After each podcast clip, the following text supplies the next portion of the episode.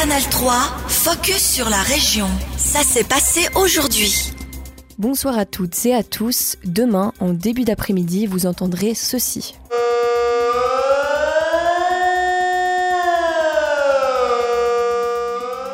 Les sirènes retentiront dans toute la Suisse demain dès 13h30, mais pas d'inquiétude, il s'agira uniquement du test annuel. Comme chaque premier mercredi du mois de février, l'alarme générale sonnera, l'alarme haut également dans les régions concernées.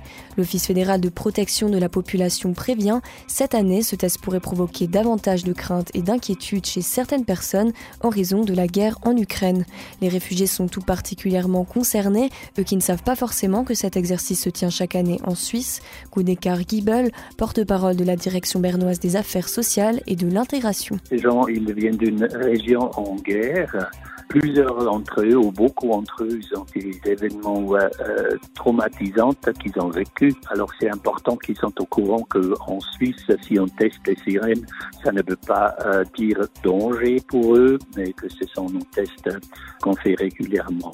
Ce qui est un peu spécial là maintenant, c'est que euh, avec les statuts S, ces gens ne sont pas groupés comme avec les réfugiés normalement. Ils sont dans les dans les centres collectifs, puis on peut très très vite euh, informer tout le monde. Mais avec les statuts S, les gens ils bougent, ils sont pas toujours atteignables. Et puis ça, ça nous donne quand même euh, un effort de plus pour qu'on puisse les joindre. Afin de pouvoir avertir tout le monde, les autorités utilisent différents moyens, des flyers, un groupe Facebook et aussi des groupes Telegram notamment. Le test annuel des sirènes, c'est donc demain entre 13h30 et 14h pour l'alarme générale. Changer de prénom ne coûte pas le même prix selon son identité de genre. Pour les personnes transgenres, le passage à un nouveau prénom est facturé 75 francs dans le cadre d'un changement de sexe, tandis que la procédure coûte entre 150 et 300 francs pour des personnes cisgenres. Une inégalité inacceptable selon la députée UDC au Grand Conseil, Anne-Caroline Graber. La Neuvilloise a ainsi déposé une motion au Parlement cantonal pour que le canton égalise les tarifs pour un changement de prénom. Les autorités cantonales s'y opposent. Elles justifient leur position en raison du travail administratif accompli, car pour changer de nom sans changer de sexe, il faut justifier la demande par écrit, indiquer des motifs légitimes et les accompagner de justificatifs.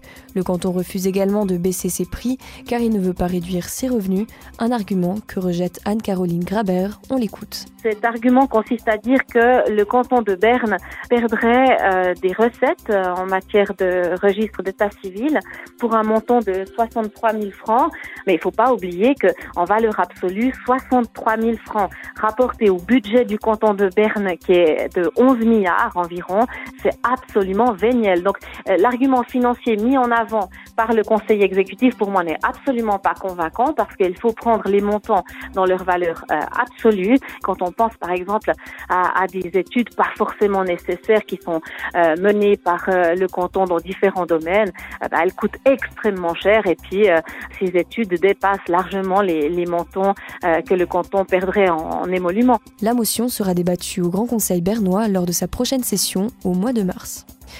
L'Amicale 17 devrait continuer d'utiliser deux bâtiments à la rue de Madretsch. L'association culturelle biennoise s'était implantée il y a un an et demi dans ces immeubles voués à la démolition et occupés de manière provisoire avec l'accord de la gérance immobilière. Une gérance qui représente les intérêts du propriétaire, la banque Crédit Suisse. Mais l'Amicale 17 devait quitter les lieux aujourd'hui selon les termes du bail. Pourtant, la destruction des bâtiments a été repoussée à l'été 2024. L'Amicale 17 a donc demandé une rencontre de conciliation pour rester plus longtemps à la rue de Madretsch. Cette rencontre a eu lieu hier après-midi et l'association a obtenu gain de cause. Elle peut rester jusqu'à l'obtention du permis de construire, au moins jusqu'en juin 2024. Un accord qui doit encore être validé. On écoute la réaction d'une des membres d'Amical 17, Elinor Laurie. C'est même pas le grand euh, succès pour nous, euh, mais c'est un petit succès que euh, on a entendu que c'est vraiment important aussi pour la ville de Vienne que nous pouvons rester et avoir ces espaces culturels libres mais c'est pas le contrat définitif parce qu'il euh, reste encore euh, jusqu'à le 10 février pour euh, Crédit Suisse de dire non, il veut pas signer ce contrat. Et pour ça, on est super heureux, mais c'est aussi pas le grand succès maintenant. L'Amical 17 doit donc attendre encore une dizaine de jours.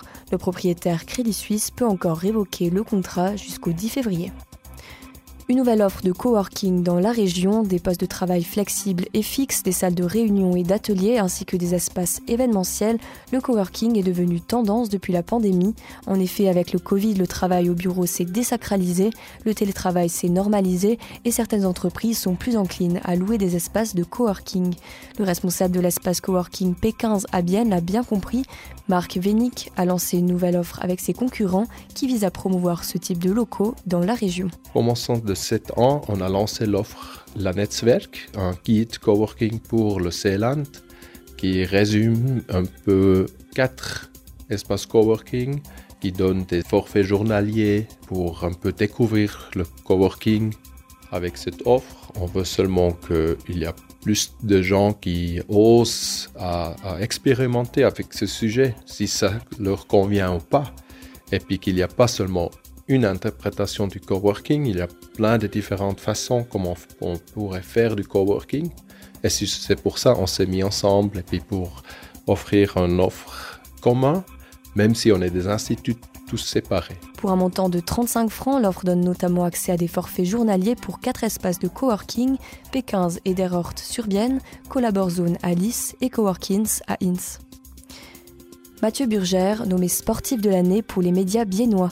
Canal 3, Télé Bilingue, le Journal du Jura, le Biller Tagblatt et le Bilbienne ont remis leur distinction pour l'année 2022. Et le lutteur des Prés d'Orvin a donc remporté la catégorie masculine. Mathieu Burgère a décroché 9 couronnes l'an dernier, dont une couronne fédérale à la fête nationale de lutte à Prateln fin août. Une saison pleinement réussie pour le sportif de désormais 21 ans. Recevoir ce prix, c'est une fierté pour Mathieu Burgère. On l'écoute au micro de Lyndon Viglino. C'est magnifique de voir que la région est derrière nous. Et puis, euh, bah, c'est quelque part aussi un petit peu une, euh, une preuve bah, qu'on n'est pas toujours tout seul, même dans un sport euh, où on doit faire bah, tout seul. quoi. C'était un extrait de Mathieu Burgère, sportif de l'année 2022. Les médias biennois ont élu Simona Ebersold, côté féminin, spécialiste de course d'orientation. Les gagnantes et les gagnants dans les autres catégories sont l'espoir féminin Valérie Guignard en athlétisme, espoir masculin le cycliste Joël Tiner, l'équipe de l'année les HC Meiningsberg et enfin le mérite sportif a été remis à l'ancien manager du HC Bienne, issu d'une dynastie de cyclistes, Georges Eschliman. Retrouvez notre interview complet sur ajour.ch. Canal 3, focus sur la région. Aussi disponible en podcast sur Spotify et Apple Podcast.